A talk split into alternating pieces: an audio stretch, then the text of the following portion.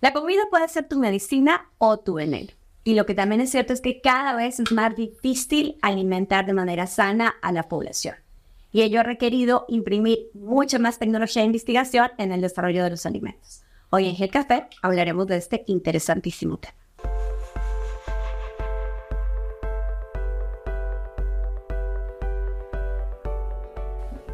Hola a todos, ¿cómo están? Y muchas gracias por acompañarnos en un episodio más de GI Café. Y antes de empezar, no se les olvide de suscribirse, activar la campanita para que no se pierdan ni uno solo de nuestros episodios en cualquiera de las plataformas en las que nos vean y nos escuchen.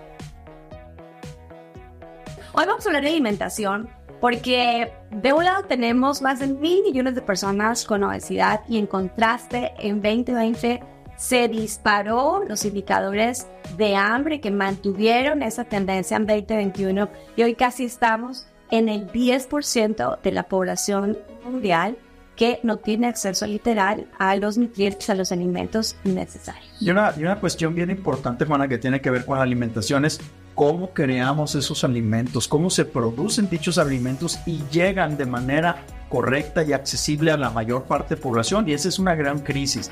Pero encima de eso también está cómo las industrias han ido creando nuevas fórmulas en el laboratorio o nuevas estrategias para fortificar y suplementar los alimentos que tradicionalmente consumimos con el propósito de tener a, la, a la población más alimentada, evitar la obesidad, pero también combatir el hambre. Bueno, y como la salud empieza en la mesa, hoy hemos invitado a la ingeniera Mariluz Valderrama. Ella es ingeniera química, es experta en la industria de los alimentos y actualmente vicepresidenta de Innovación e Investigación en Danone. Mariluz, bienvenida.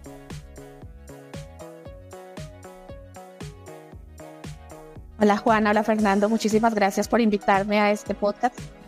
Marilos, encantada. Bueno, y un poco en línea con lo que platicábamos, ¿cuál es tu visión en general del reto que tenemos? Mira, yo creo que a nivel mundial, las compañías que trabajamos en alimentación tenemos un reto muy grande que yo podría dividir en dos. El primero es asegurar que todas las personas tienen acceso a la alimentación. Hoy tenemos serios problemas a nivel mundial porque las personas no tienen estas facilidades para acceder a una alimentación. Y el segundo es una alimentación que sea nutritiva, ¿ok? Nutritiva pero desarrollada de acuerdo a las necesidades de la población que las está consumiendo. No podemos caer en este error de generalizar que toda la población necesita el mismo nivel de nutrición. Y creo que ese es el reto más grande que tenemos en las compañías, entender, localizar y desarrollar productos que tengan la capacidad de suplir esas necesidades que obtienen y que tengan la disposición, digamos que a todo nivel, para que los consumidores los puedan acceder a ellos de forma fácil. Ok, en línea con lo que decías, eh, en efecto, primero comemos para saciar el hambre, pero luego hay componentes culturales, incluso emocionales, que tienen que ver con el acto de alimentarse. ¿Tú crees, Mariluz, o los dos, que, que tenemos que hacer una reinvención, una reeducación del acto de, alimentarnos? Mira, yo, creo que sí, porque los hábitos de consumo han cambiado muchísimo, especialmente en los últimos años la, alimentación hoy muchas personas la consideran como un placer, ¿no? Como un placer o la consideran otro grupo de personas como el futuro de sus vidas, ¿no? Lo que quieren llegar a ser cuando sean más adultos parte muchísimo de lo que nosotros comemos desde la infancia para el desarrollo cerebral, el desarrollo muscular y el desarrollo físico, pero cuando ya somos un poco más adultos, lo que comemos va a ser parte fundamental de la vejez que vamos a tener. Entonces yo sí creo que sí, tiene muchísimo que ver con lo que queremos ser, pero también tiene mucho que ver con los hábitos culturales y sociales que tenemos. En México, por ejemplo, la hora de la comida es la hora de compartir, es la hora de estar en familia, de establecer conexiones, de hacer relaciones.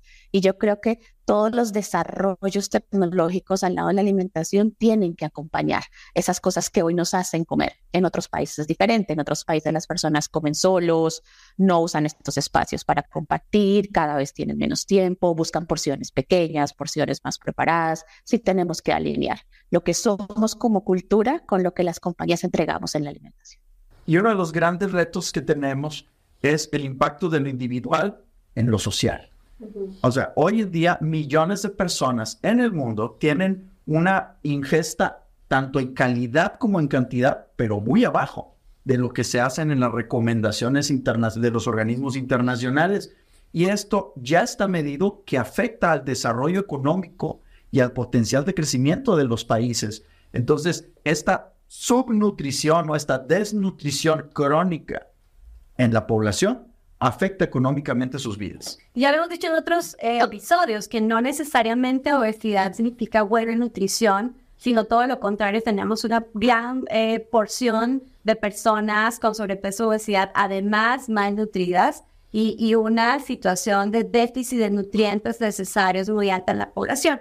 Y eso me hace recordar eh, una frase de Hipócrates, el padre de la medicina, que, decía algo así como que tu medicina sea tu alimento y tu alimento tu medicina. Y yo les pregunto a los dos, ¿existen alimentos que sean nocivos para la salud y por el otro lado existen alimentos que nos ayuden eh, a fortalecer nuestro, nuestra salud, incluso por dejar enfermedades? Mira, Juana, que este es un tema que para mí es muy interesante porque se alinea mucho con la visión que yo tengo de que ningún alimento es malo, ¿ok? Lo malo son las cantidades consumidas en exceso.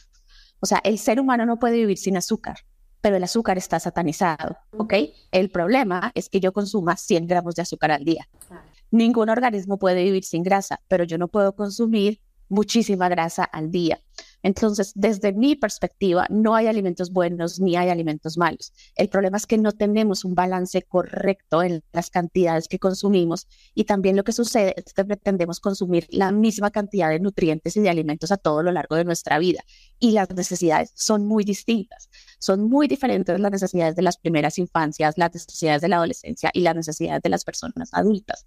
Para mí el real problema de lo que sucede es que no nos han enseñado cómo alimentarnos correctamente, ¿ok? Y nos han llevado a este extremo de hay que hacer dietas para mejorar la salud, hay que dejar de comer. Y las dietas justamente no funcionan porque son súper restrictivas y te alejan de lo que regularmente a las personas les gusta comer. Y el placer, la comida se traduce en placer, ¿no? Tenemos que enseñar todos y enseñar a nosotros mismos cuál es el balance correcto, en qué momentos debemos comer, qué cantidades debemos comer, no satanizar los alimentos. Ahí está uno de los grandes errores desde mi perspectiva.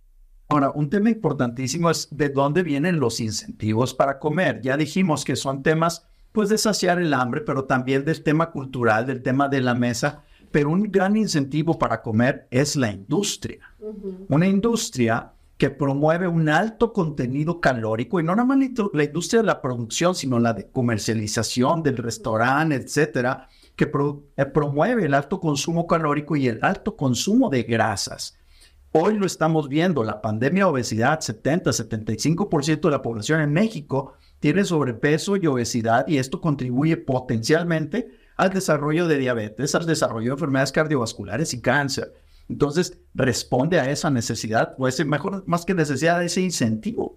Sí, bueno, y si hay una página de la OMS en donde se señalan abiertamente ciertos alimentos que se han demostrado como cancerígenos o, como que incrementan la, la probabilidad de la aparición de estas enfermedades.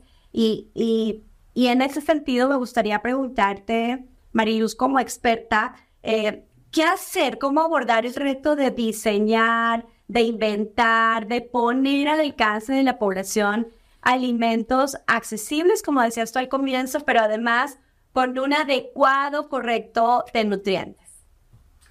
Pero yo creo que lo primero es entender justamente cuáles son las enfermedades, por ejemplo, hablando de este tema de obesidad, que es la mayor enfermedad que tenemos nosotros en México, entonces entender cuáles son esos riesgos que tiene la población y segundo, ya habiendo entendido esos riesgos, esos riesgos, determinar cuáles son esas necesidades que yo puedo suplir a través de la alimentación. Yo puedo entregar alimentos fortificados con un target específico para niños, otro para adultos, puedo hacer alimentos reducidos en azúcar. Yo creo que lo, lo más importante es entregar una variedad adecuada de alimentos para que la población esté informada y tenga la capacidad de decidir qué es lo que quiere consumir en determinados momentos a través de las porciones de macronutrientes, de micronutrientes. Y yo creo que sí, nosotros como industria realmente tenemos un alto nivel de responsabilidad, no solo en entregar los alimentos correctos, sino también en contribuir a la educación para que todos nuestros consumidores tengan información y puedan tomar ellos mismos las decisiones que consideren pertinentes en torno a su alimentación.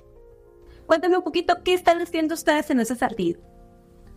Mira, nosotros en, Danone de forma particular tenemos unos estándares muy claros, unos guidelines de nutrición muy, muy, muy importantes. Y por ejemplo, todo nuestro portafolio de niños tiene que estar fortificado con vitaminas y minerales, ¿ok? Alineado al target y a las necesidades de la población en ese momento. Otra cosa que nosotros hacemos es que intentamos dar a los consumidores información clara para que puedan tomar decisiones uno de cada cuatro productos de los que tenemos especiales para niños tienen eh, el aval de instituciones médicas o científicas para que tengan un poco más de credibilidad frente a los consumidores.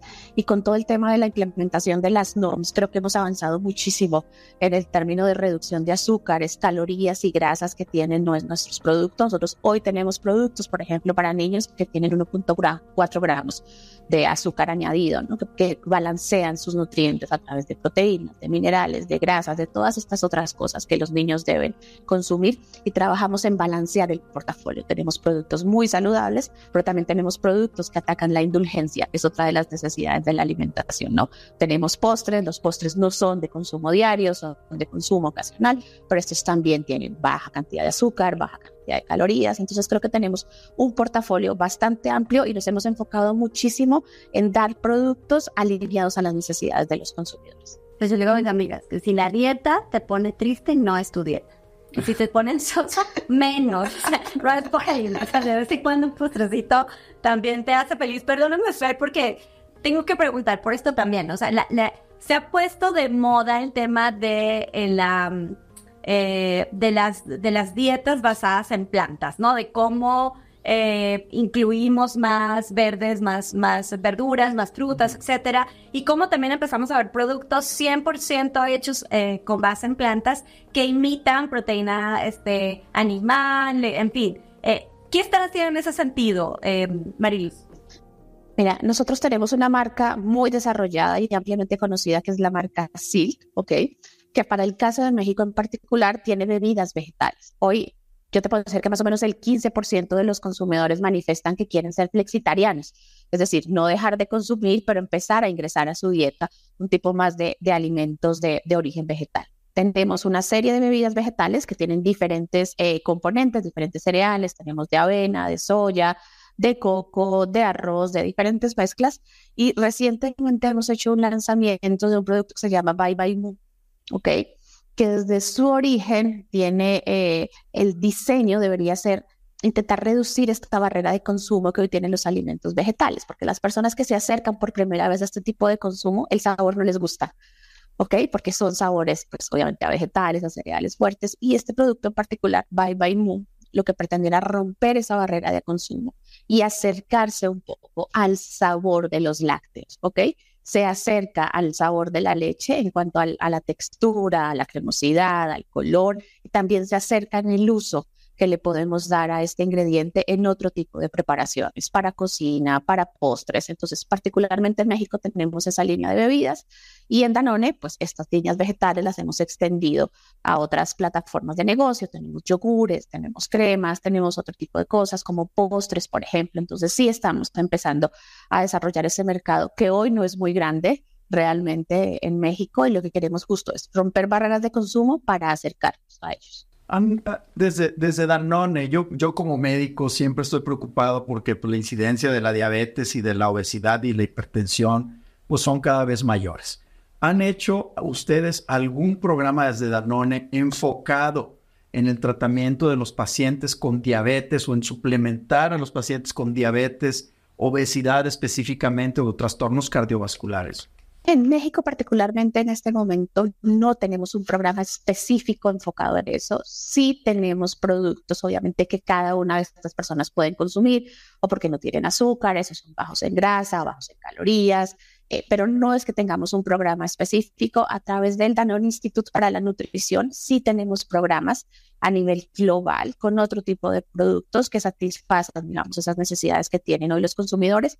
Hoy tenemos un portafolio segmentado, no un programa global específico que se pueda aplicar en México directamente.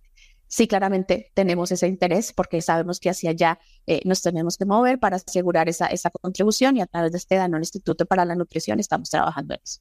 Marius, aprovechando que tocaste el tema de los centros y de los institutos en los que trabajan globalmente en innovación y desarrollo de alimentos, Cuéntanos un poquito, y esto es más curiosidad, ¿cómo es, cómo funcionan, qué hay allí, qué tipo de profesionales trabajan para diseñar alimentos? Que la sola frase es emocionante para quienes no somos expertos en él.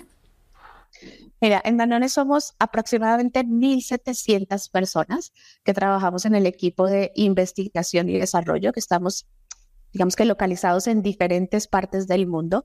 Tenemos un centro global de investigación que fue recientemente reinaugurado este año, en el primer trimestre. Nos movimos de, localización y lo de, digamos que relanzamos en un lugar que se llama Saclay, cerca a París. Ahí está el grupo más grande de personas trabajando en innovación y tenemos seis hubs de investigación en diferentes partes del mundo. Tenemos, por ejemplo, un hub de investigación enfocado en productos de plant-based que está localizado en Europa. Tenemos otro hub de empaques.